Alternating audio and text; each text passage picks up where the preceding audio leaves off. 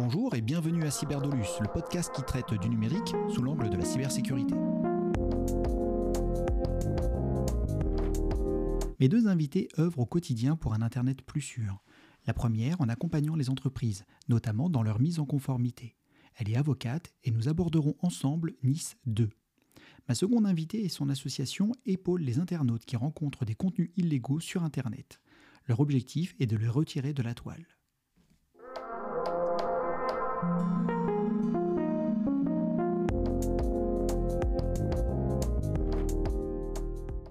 Et pour débuter, j'ai le plaisir d'accueillir Cécile Verdunaki. Nous nous sommes rencontrés lors du Cyberday organisé par l'école de guerre économique.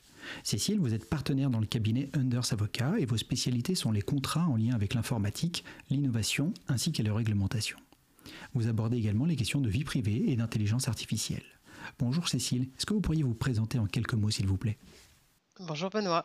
Bah, vous avez déjà dit beaucoup de choses. Effectivement, moi j'accompagne, euh, je suis avocate associée euh, au sein du cabinet Anders, avocate au barreau de Paris, et euh, j'accompagne mes clients, que ce soit des acteurs du numérique, éditeurs, intégrateurs, ESN, e ou des clients utilisateurs dans leurs projets de transformation, de digitalisation.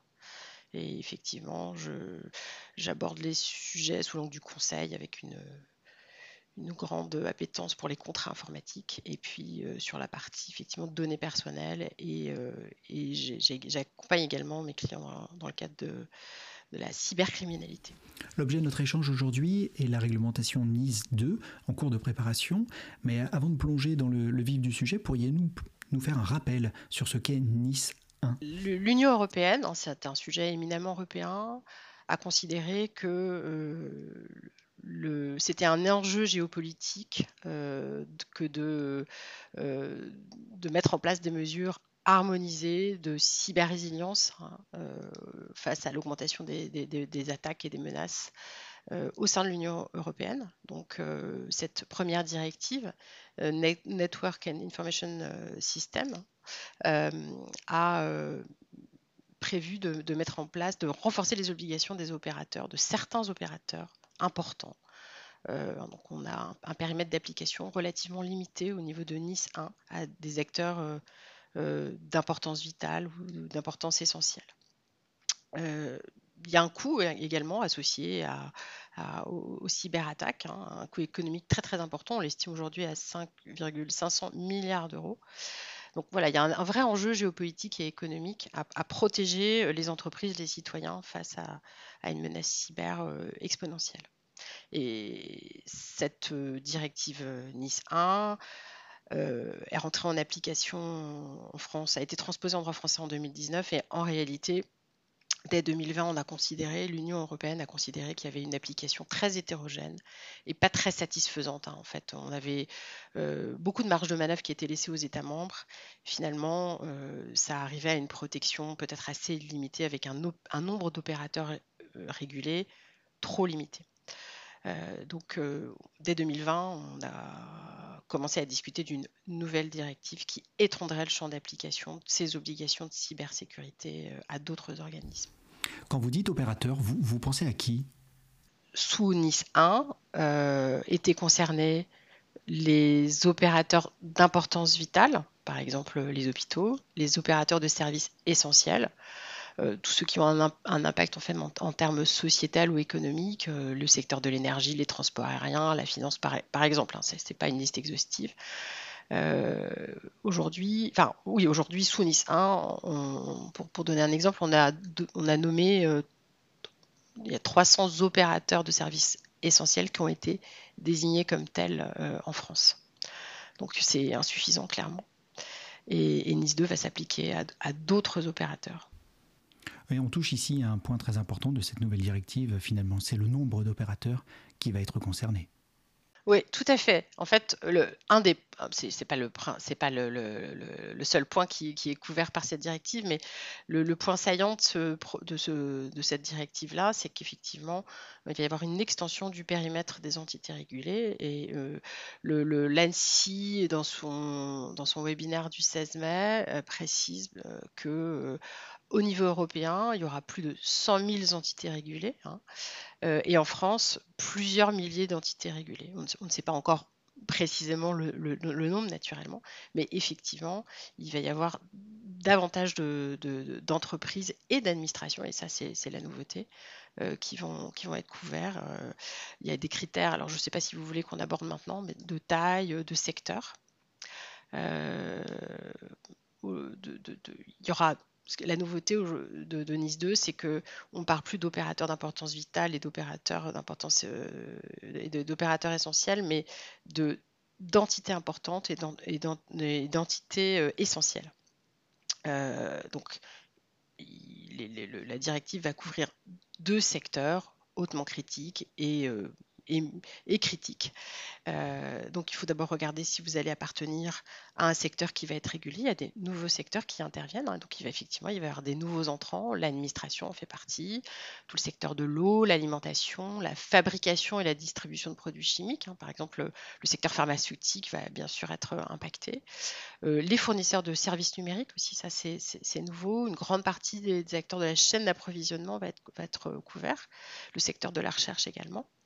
Donc, premier travail d'analyse, est-ce que je suis concerné par le secteur d'activité?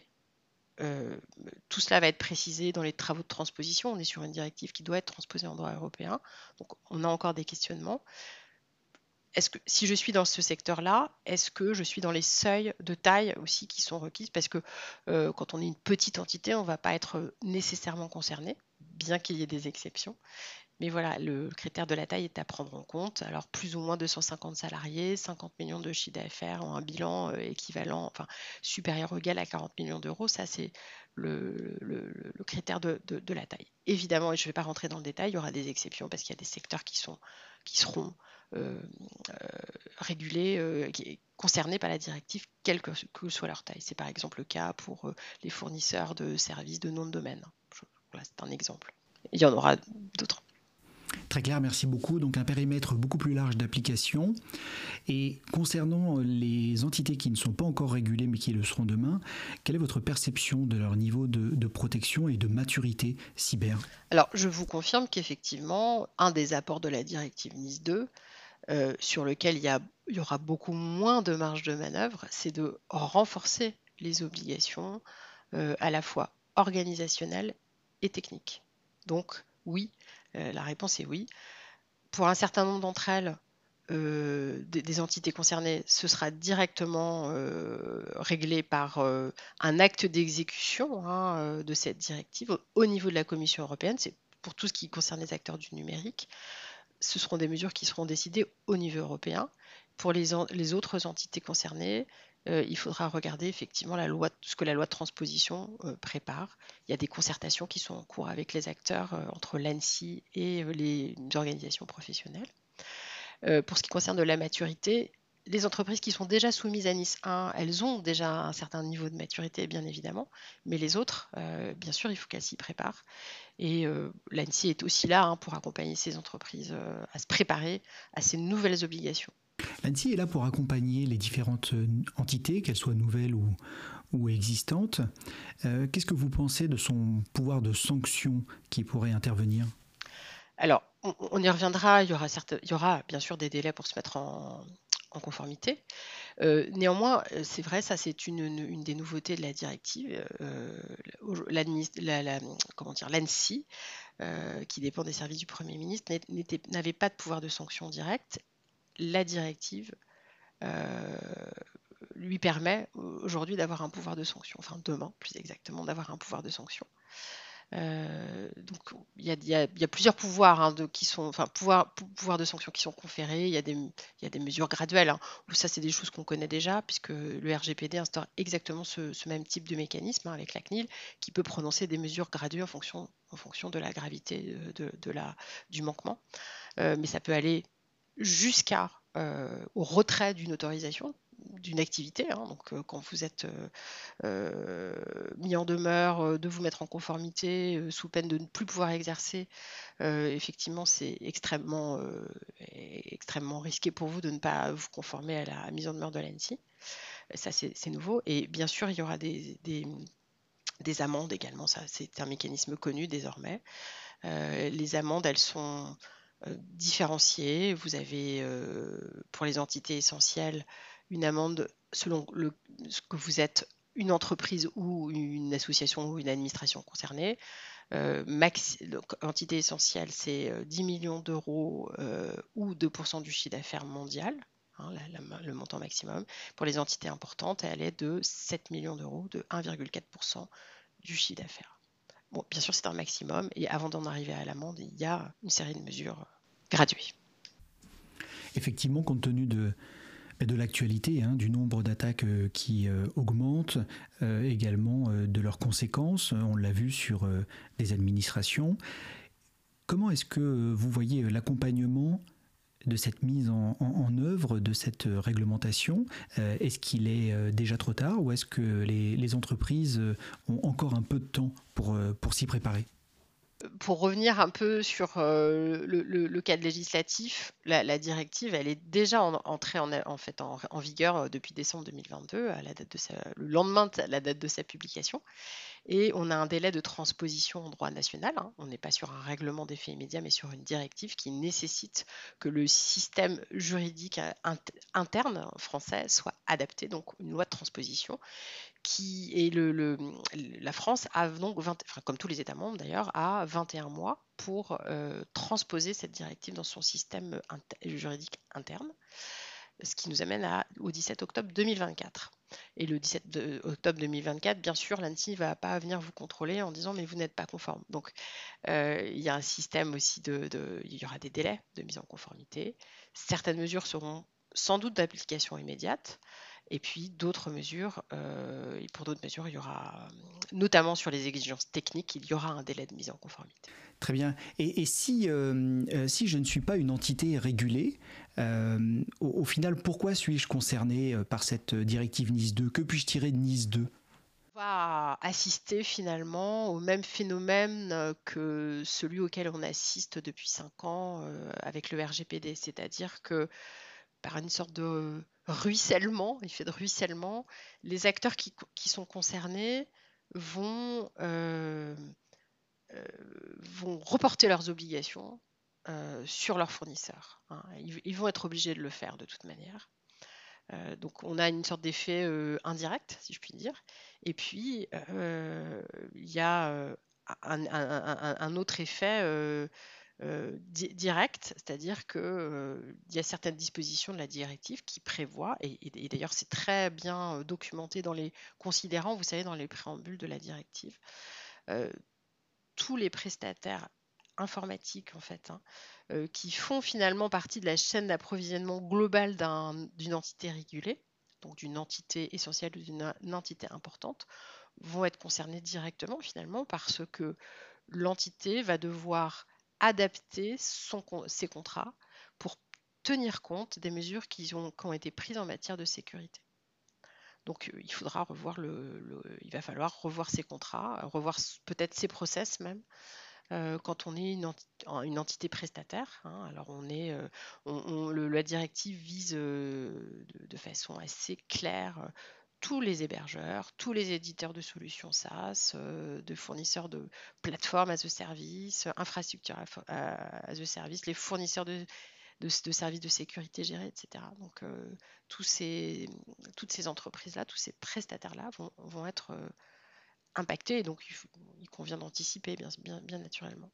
Et si on, et, si on veut anticiper, euh, quelles, sont les premières étapes que vous, euh, que vous recommandez? Se plonger euh, la tête baissée dans la directive en anglais?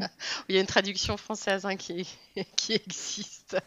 Donc oui, oui en fait ce que je recommande c'est de si vous avez une appétence euh, pour le texte euh, et la, façon dont, sont rédigés les textes européens, bien sûr, il faut lire, la directive, lire euh, les considérants, donc le préambule, mais surtout suivre les travaux de, transposition et, l'ANSI est vraiment très présent, en fait, hein, va être très, très présent.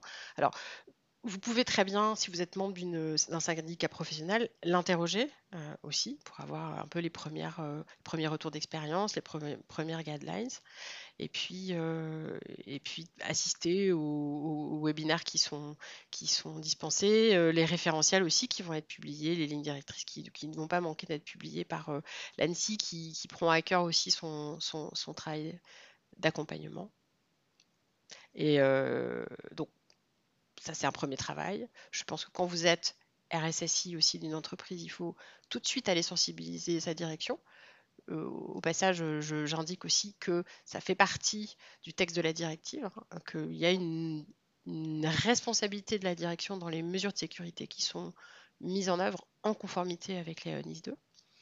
Euh, donc, allez voir votre direction, la sensibiliser, et puis, euh, bien sûr, il va falloir prévoir des budgets associés, parce que la mise en conformité, ça a malheureusement un coût et, ce n'est pas l'État qui va prendre en charge euh, ce coût, mais bien euh, les organisations elles-mêmes qui vont devoir euh, débloquer des fonds pour, et des ressources aussi à cet effet. D'accord. Et puis s'entourer, j'imagine que comme à chaque, à chaque nouvelle réglementation, à chaque nouvelle mise en conformité, on a besoin euh, de, d'experts qui vont avoir euh, lu, relu et, trituré euh, les textes dans, tous les sens pour pouvoir appliquer des, des mesures qui soient, on va dire, proportionnées et puis en, relation avec la maturité cyber de l'entreprise. Tout à fait. Dans un monde idéal, il faut avoir, en interne ou en externe, le triptyque organisationnel, technique et juridique. Sur tous ces textes-là, en fait, euh, euh, ce travail d'équipe-là, il est assez fondamental. Très bien. Pour, euh, mettons-nous en, en ordre de bataille pour faire face à la menace et, et faire en sorte que nos organisations soient plus cyber-résilientes. Merci beaucoup pour votre, votre temps et les messages que vous avez dispensés à nos auditeurs. Je vous remercie, Benoît, de m'avoir invité.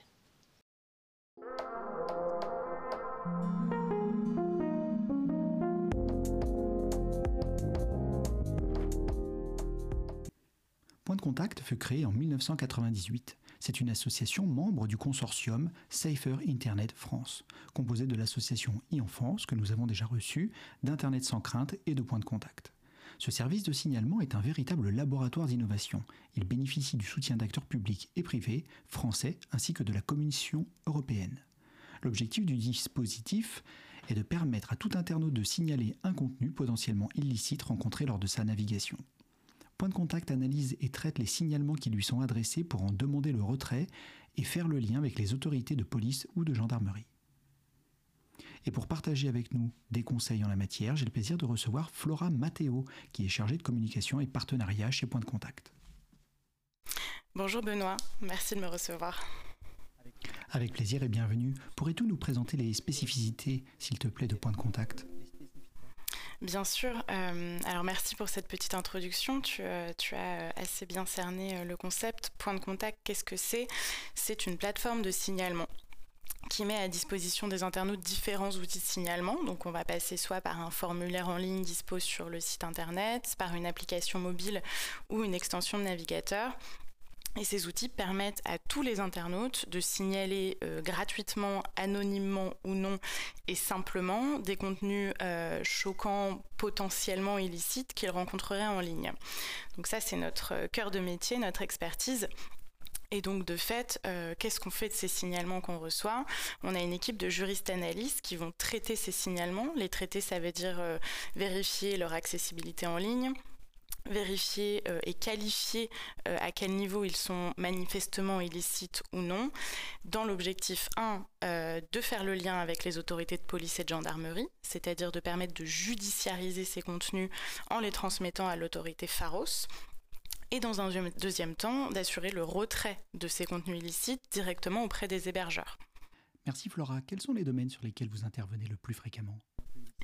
Bien sûr. Euh, alors effectivement, Point de Contact est compétente euh, sur différents types d'infractions et de contenus rencontrés en ligne. Ce qu'il faut savoir, c'est que Point de Contact agit euh, dans le champ de la LCEN, donc qui est une loi qui oblige les hébergeurs à retirer et supprimer promptement les contenus illicites qu'ils hébergent lorsque ceux-ci leur sont signalés. C'est pour ça que notre rôle, nous, c'est d'aller signaler aux hébergeurs ces contenus illicites. De quel type de contenu on parle euh, Principalement, pour Point de Contact, aujourd'hui, on est sur 80% de contenu relatif à l'exploitation et les violences sexuelles sur mineurs.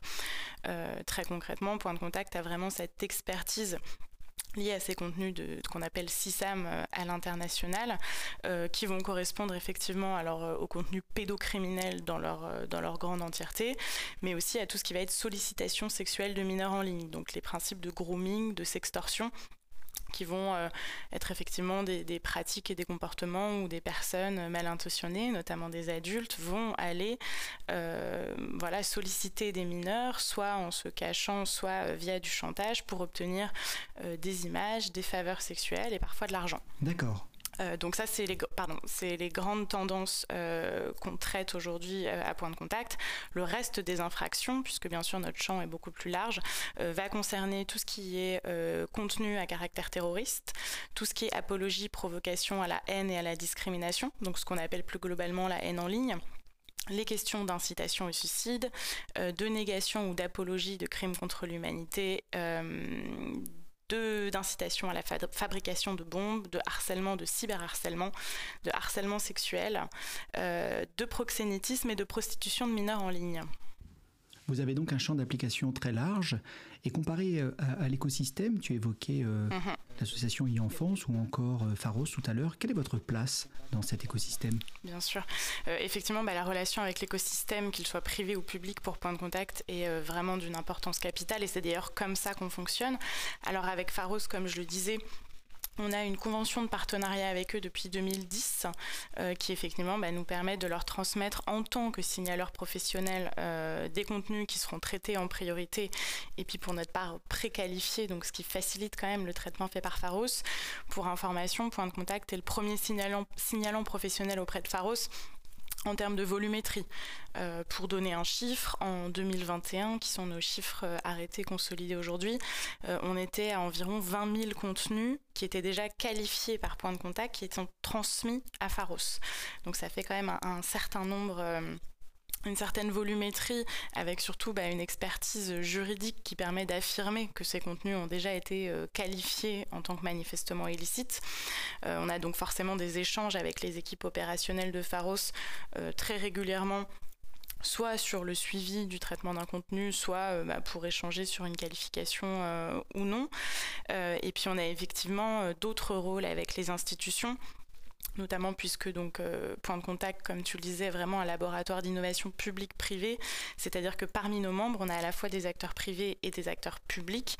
Parmi ces acteurs publics, on va avoir notamment la police judiciaire et l'OCRVP, donc euh, la brigade des, mineurs victimes qui va vraiment être sur cette question de lutte contre la pédocriminalité.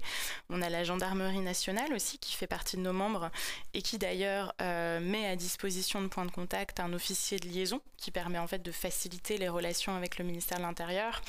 On est donc pas mal en relation avec le CNAIP, le Centre d'analyse euh, des images pédopornographiques euh, voilà, et le prisme qui, travaille directement en lien. On est aussi en lien avec la préfecture de police euh, de Paris, qui fait aussi partie de préfecture de police et de préfecture de Paris, euh, qui fait partie de nos membres.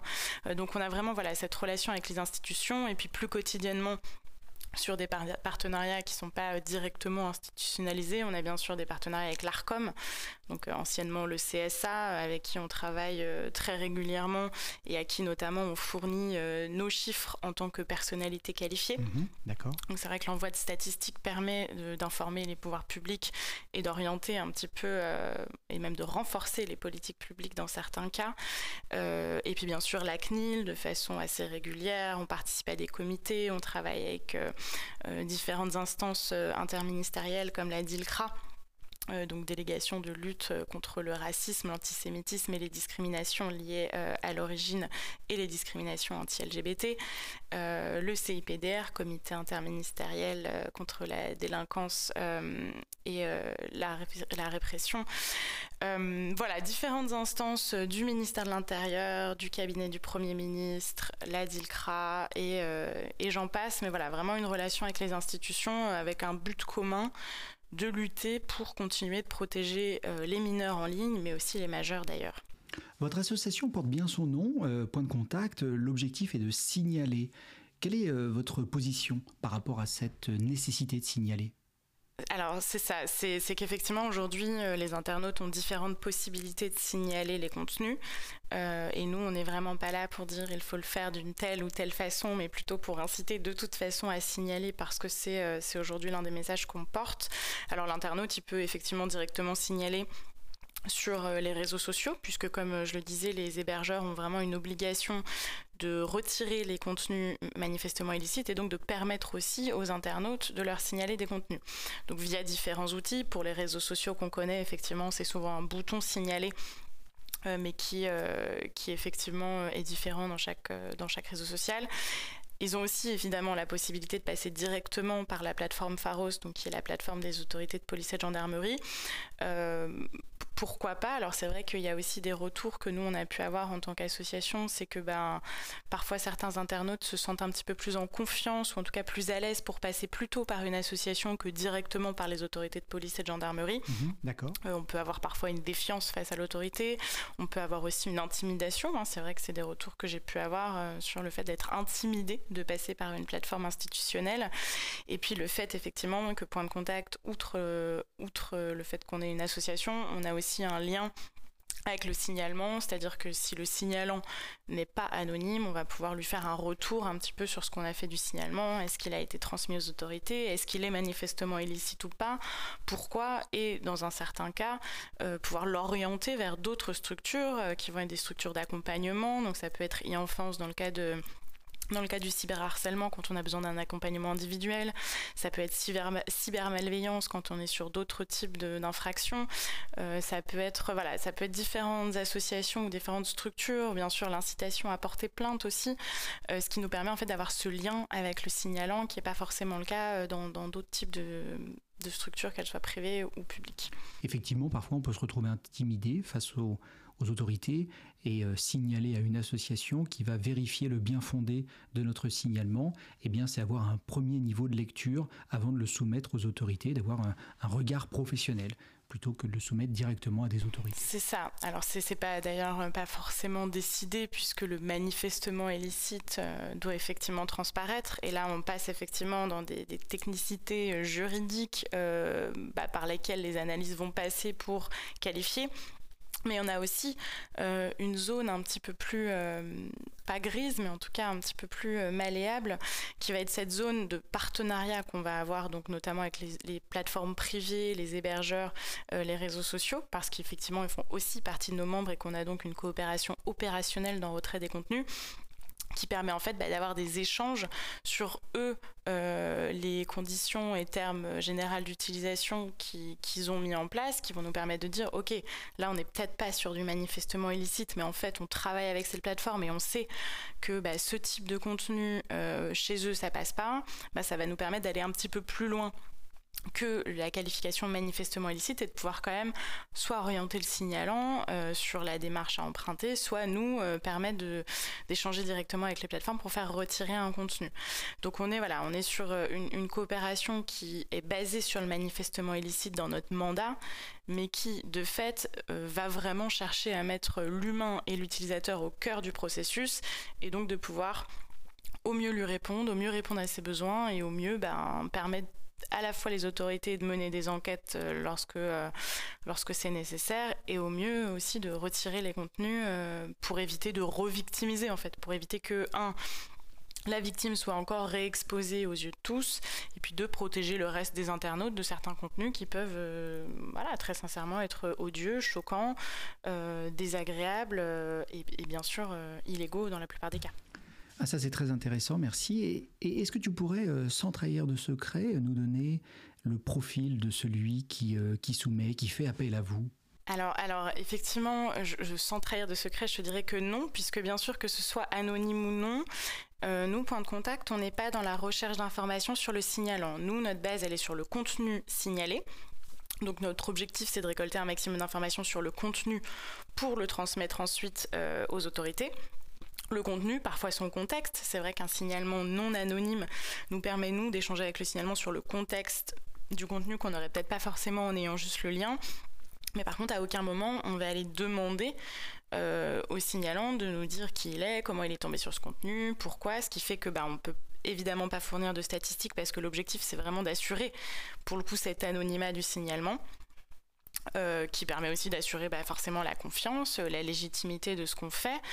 Euh, on n'est pas là pour mener des enquêtes, ça c'est le rôle de la police et de la gendarmerie. Nous, on est là pour transmettre les informations et les qualifier juridiquement. Euh, par contre, effectivement, lorsque le signalant décide de nous laisser son adresse mail, bah, nous, ça va nous permettre d'avoir un échange avec lui. Ça peut arriver hein, que les autorités nous demandent plus d'informations et donc que nous, on puisse revenir vers le signalant en disant, bah, voilà, euh, sur ce contenu-là, c'est quoi le contexte? Est-ce que tu as d'autres informations? Euh, mais jamais euh, aller chercher le profil du signalant parce que, euh, parce que nous, ce qui nous intéresse, c'est vraiment le contenu et, le, signalement lui-même. Et il ne s'agirait pas du tout de trahir, bah, de trahir justement cette relation de confiance qu'on va avoir avec les internautes. Merci beaucoup, c'est très clair. Ma question avait aussi pour but de savoir euh, qui signalait chez toi. Est-ce qu'on est plutôt face à, des jeunes qui sont en difficulté ou à des parents qui, euh, euh, à partir de, des signalements des jeunes, vont prendre la main et, venir vers vous pour aider justement à régler des problèmes? Bah, bah non, mais c'est une, une, très bonne question parce que, alors bien sûr, je ne peux pas te fournir d'informations statistiques parce qu'on ne les a pas, mais c'est une réalité. Alors la réponse, c'est tout le monde, enfin voilà, un peu tout le monde. On a euh, reçu, euh, bah, encore une fois en 2021, 81 000 signalements. C'était l'explosion pendant le Covid. Euh, donc, bien évidemment, qu'on est sur tout type de profil. après, il y a un véritable enjeu qui, qui, chez nous, mais comme chez d'autres, est au cœur aussi de l'expertise, ça va être celle de la sensibilisation. C'est-à-dire que notre objectif, c'est vraiment d'aller sensibiliser les jeunes, les moins jeunes, les parents notamment, euh, les instituteurs, les formateurs, tout le monde à l'intérêt du signalement. Pourquoi est-ce que signaler ça sert à quelque chose? Parce que c'est aussi une réalité, euh, voilà, de dire mais en fait signaler ça sert à rien, il se passe rien. Euh, tiens j'ai signalé, il est toujours resté. Voilà, c'est vraiment un discours qui aujourd'hui existe et qui d'ailleurs euh, bah, mérite d'être déconstruit et expliqué. Euh, et c'est en ça que nous, notre objectif va être de sensibiliser à il faut signaler qui que tu sois, que tu sois victime euh, d'un contenu, que tu sois témoin d'un contenu, parce qu'on insiste aussi sur cette notion de citoyenneté numérique, c'est-à-dire c'est un acte citoyen aussi de signaler un contenu c'est pas parce que tu n'es pas directement touché par, euh, par un contenu que tu ne peux pas euh, le signaler parce que tu le trouves euh, choquant, que tu penses qu'il est potentiellement illicite, que tu le trouves odieux, que tu le trouves difficile à voir. Voilà, c'est un acte citoyen. Et cette sensibilisation, elle passe, un, sur l'intérêt du signalement. Alors moi, je parle souvent du cercle vertueux du signalement pour parler, par exemple, quand on parle d'exploitation sexuelle de mineurs, c'est comment est-ce que parfois signaler un contenu pédocriminel à point de contact peut à terme permettre vraiment d'ouvrir une enquête, que l'Interpol s'en mêle, puisque sans rentrer dans le détail, notre base de données internationale, euh, elle est interconnectée avec la base de données d'identification des victimes de l'Interpol, ce qui fait que très concrètement, euh, Monsieur X qui signale un contenu qui lui semble un peu pédocriminel euh, à Lens pourra demain participer à ouvrir une enquête à judiciariser, à éventuellement retrouver les coupables, parce que quand on parle de nouveaux contenus pédocriminels, c'est qu'on parle potentiellement d'enfants qui aujourd'hui sont encore en danger. Et comment est-ce que ça, on peut euh, faire s'en mêler la police, euh, les autorités internationales, aller le chercher, qui eux vont mener des enquêtes sous pseudonyme et qui à terme vont pouvoir aller, euh, aller sauver et extraire un enfant d'une situation d'abus. Donc très concrètement, c'est le cercle vertueux du signalement. Et puis d'un autre côté, qu'est-ce que le signalement et quel contenu on peut signaler de sensibiliser sur le ce qu'on parle, enfin de quoi on parle quand on parle du manifestement illicite, parce qu'il y a quand même une réalité, c'est que beaucoup de contenus peuvent être choquants pour nous, mais malheureusement pas manifestement illicites. Et l'objectif, c'est pas non plus de signaler tout et n'importe quoi parce que ça nous plaît pas euh, juste comme ça. Parce que ça, ça vient aussi obstruer les canaux, ça va, ça va créer ce qu'on appelle du bruit, euh, ce qui fait que bah, forcément, hein, c'est beaucoup plus de traitement. Tous les contenus sont analysés humainement, donc il faut se dire que tous les contenus qui sont pas pertinents, c'est du temps en moins passé sur les contenus pertinents. Euh, donc sensibiliser aux manifestements illicites, bien qu'on ne demande pas aux internautes d'être des juristes. Et puis sensibiliser aussi de façon plus globale à euh, la bienveillance en ligne. Merci Flora. Quels conseils peux-tu nous donner? Si moi j'avais euh, j'avais des conseils à donner euh, aux parents, aux enfants qui nous écoutent, outre le fait de signaler les contenus qui vous choquent euh, et qui pourraient être illicites, mais ou pas, parce que nous on fera le travail derrière, bah, le deuxième ça va être la bienveillance en ligne, c'est-à-dire bah, déjà comporte-toi en ligne comme tu te comportes dans la vraie vie puisqu'il y a aussi une réalité de sentiment d'impunité euh, parfois derrière un écran qui fait que certains internautes vont se comporter de telle ou telle façon alors qu'en vrai, euh, alors pas dans la vraie vie, puisqu'Internet c'est la vraie vie, mais en tout cas dans, dans, euh, dans l'espace public, voilà, en face à face, ils se permettent pas de le faire. Donc déjà, un, voilà. Et puis deux, la bienveillance, elle doit être partout.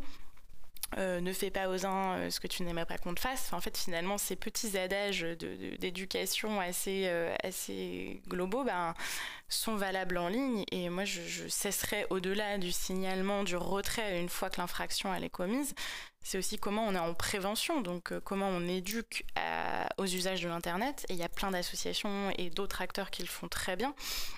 Et puis comment aussi on, on est voilà dans cette bienveillance, dans, dans, cet échange, dans cette empathie, dans cette compréhension. Et finalement, euh, c'est vrai que nous, on travaille aujourd'hui sur des campagnes sur la haine en ligne. En fait, euh, ben, parfois, un commentaire haineux, euh, c'est un commentaire de trop, quoi. Donc voilà, c'est vraiment pour moi un, un processus global, au-delà du signalement qui est bien sûr notre cœur de métier, c'est comment est-ce qu'on apprend à évoluer avec Internet comment on évolue aussi face à ces dérives, parce que forcément il y, a des dérives, et comment parents, enfants, euh, formateurs, j'insiste, parce que, parce que notamment les professeurs, les maîtresses sont les, premiers, euh, premiers véhicules de ce genre de message, comment est-ce qu'on éduque euh, au comportement en ligne et dans notre cas, au réflexe à avoir face à des contenus ou des situations, des comportements qui doivent nous alerter et qu'on doit dire alors ça je dois le signaler parce que ce qui m'arrive c'est pas normal c'est important ça parce qu'on a euh, euh, certainement euh, des, internautes qui ne savent pas s'ils doivent signaler ou pas, si c'est finalement si c'est illicite ou, juste complètement ou, juste problématique. Et, et, et, en termes pratiques. est-ce qu'il faut signaler aux plateformes, à point de contact, aux deux, à Pharos On, on, fait comment en fait?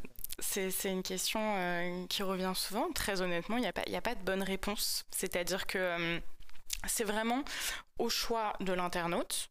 C'est-à-dire, euh, il y en a certains qui vont préférer le faire sur tel ou tel moyen. Il y en a certains qui vont, qui sont, on va dire, très sensibilisés sur le signalement, qui vont préférer même le faire partout, parce que, parce que pourquoi pas. Alors bien sûr, moi, mon message serait toujours de ne pas démultiplier euh, les, signalements parce que c'est du traitement euh, pour tout le monde euh, et que bien que ça prenne du temps, les contenus ils sont traités. après, ça va, voilà, ça va vraiment dépendre de ce que je disais tout à l'heure, de la confiance que l'internaute va avoir envers telle ou telle infrastructure, envers telle ou telle plateforme. ça va dépendre aussi de, de ce qu'il en attend. Alors c'est vrai que comme je le disais, bah, si le signalant il, décide de mettre son adresse email sur point de contact, bah, il pourra avoir un retour. Et je sais que ça c'est quelque chose qui peut manquer et qui bien sûr n'est ni le rôle des autorités euh, ni, d'autres, donc que nous ben, on va pouvoir répondre, c'est-à-dire aussi d'avoir cette pédagogie, de dire ben, en fait on est désolé mais non, ce contenu-là il n'est pas manifestement illicite, mais vous pouvez quand même faire ci, ça, ça, là où parfois les internautes vont se retrouver face à un manque de réponse et du coup se dire ben, en fait ça sert à rien de signaler puisqu'on m'a jamais rien répondu et qu'il s'est jamais rien passé. Donc il y a, cette, cette notion-là aussi qui est importante. Moi j'inciterais à signaler sur la plateforme qui le souhaite. Alors bien sûr, ben, si je prêche euh, pour ma paroisse, ben, signaler à point de contact. Mais, euh, mais en fait, l'un n'empêche pas l'autre. Euh, on peut le faire sur plusieurs en même temps. On peut le faire que sur l'un. Euh, il faut aussi se renseigner. Alors c'est vrai que sur les plateformes, il y a le manifestement illicite, mais pourquoi pas aller creuser un peu plus les conditions générales d'utilisation qui vont permettre d'informer encore plus sur les, types de contenus qui sont ou pas acceptés Voilà, c'est un peu à la liberté de chacun. De toute façon, nous, on travaille en synergie avec Pharos, ce qui veut dire que quoi qu'il en soit, si le contenu est manifestement illicite, euh, il sera transmis à Pharos par point de contact. Donc dans ce cas-là, c'est pas l'un ou l'autre, c'est l'un et l'autre de fait. Euh, et de la même façon d'ailleurs que les hébergeurs sont tenus de transmettre les contenus à Pharos une fois qualifiés. Donc en fait, euh, voilà, peu importe tant qu'on tant qu'on signale. Et si je signale à la fois à la plateforme et à point de contact, que se passe-t-il si vous arrivez et que le contenu est déjà supprimé? Euh, alors bah, déjà ce qu'on va faire c'est que nous il y a toujours une vérification euh, de l'accessibilité qui est faite, c'est-à-dire que bah, si on clique sur le lien et que le contenu il est plus là, bah, il est plus là. Donc nous on va le traiter comme n'étant plus accessible. Après euh, il y, y, a, aussi des process qui sont un petit peu plus poussés, c'est-à-dire que nous dans notre fonctionnement avec Pharos, on va justement avoir un process qui dit d'abord on envoie aux autorités de police et de gendarmerie donc à Pharos, on laisse un certain délai raisonnable pour que eux puissent le traiter et notamment qu'ils puissent prendre les actions parce que parfois il y a des contenus qu'on doit laisser en ligne quelque temps pour que bah, les autorités puissent aller chercher les infos dont ils ont besoin. Euh, parfois même il faut le laisser en ligne parce qu'ils souhaitent mener des enquêtes un petit peu plus poussées et donc si on supprime le contenu, on supprime de fait euh, ceux qui viennent le consulter. Euh, donc effectivement, nous, dans notre process, c'est vraiment d'abord transmission aux autorités de police et de gendarmerie. On laisse un délai, raisonnable de quelques heures quand même. Et ensuite, on va procéder à la demande de retrait, justement pour éviter que les contenus soient supprimés avant même d'avoir pu être constatés au niveau des autorités. Alors concrètement, je pense que ça se passe de la même façon euh, lorsque les signalements sont faits directement sur les plateformes. Parce que bien sûr, ils sont tenus d'avoir cette transmission aux autorités. Mais effectivement, nous, dans nos process, on est vraiment dans ce respect-là de certains délais, dans ces, processus de fonctionnement qui ont été validés des deux côtés, parce que notre objectif, au-delà du retrait, est quand même de faciliter la judiciarisation et de fluidifier le fonctionnement aussi de Pharos euh, pour leur permettre de faire ce qu'ils ont à faire. Nous, on est là pour leur, faciliter le taf, entre guillemets, si je le dis euh, plus, plus vulgairement.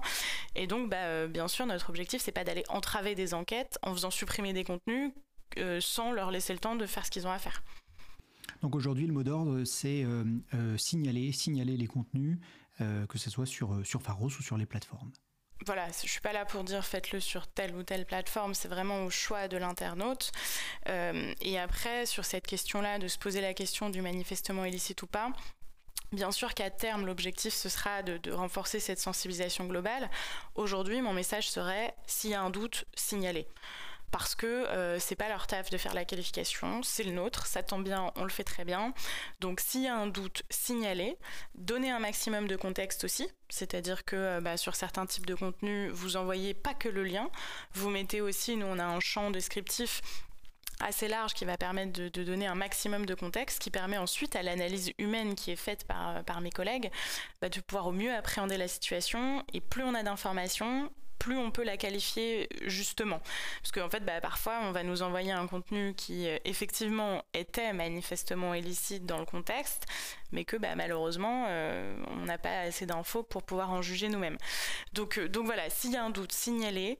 Donner un maximum d'infos dans le champ description de point de contact. On a même un outil aujourd'hui qui a été développé qui s'appelle le live contact qui permet en fait d'enregistrer l'écran de faire une capture vidéo euh, en gros de l'écran sans que ce soit enregistré dans votre appareil et qui en fait bah, euh, va permettre de faire un signalement en direct et donc de faire une capture d'écran enregistrée. Donc ça va être euh, valable notamment pour tout ce qui est contenu éphémère.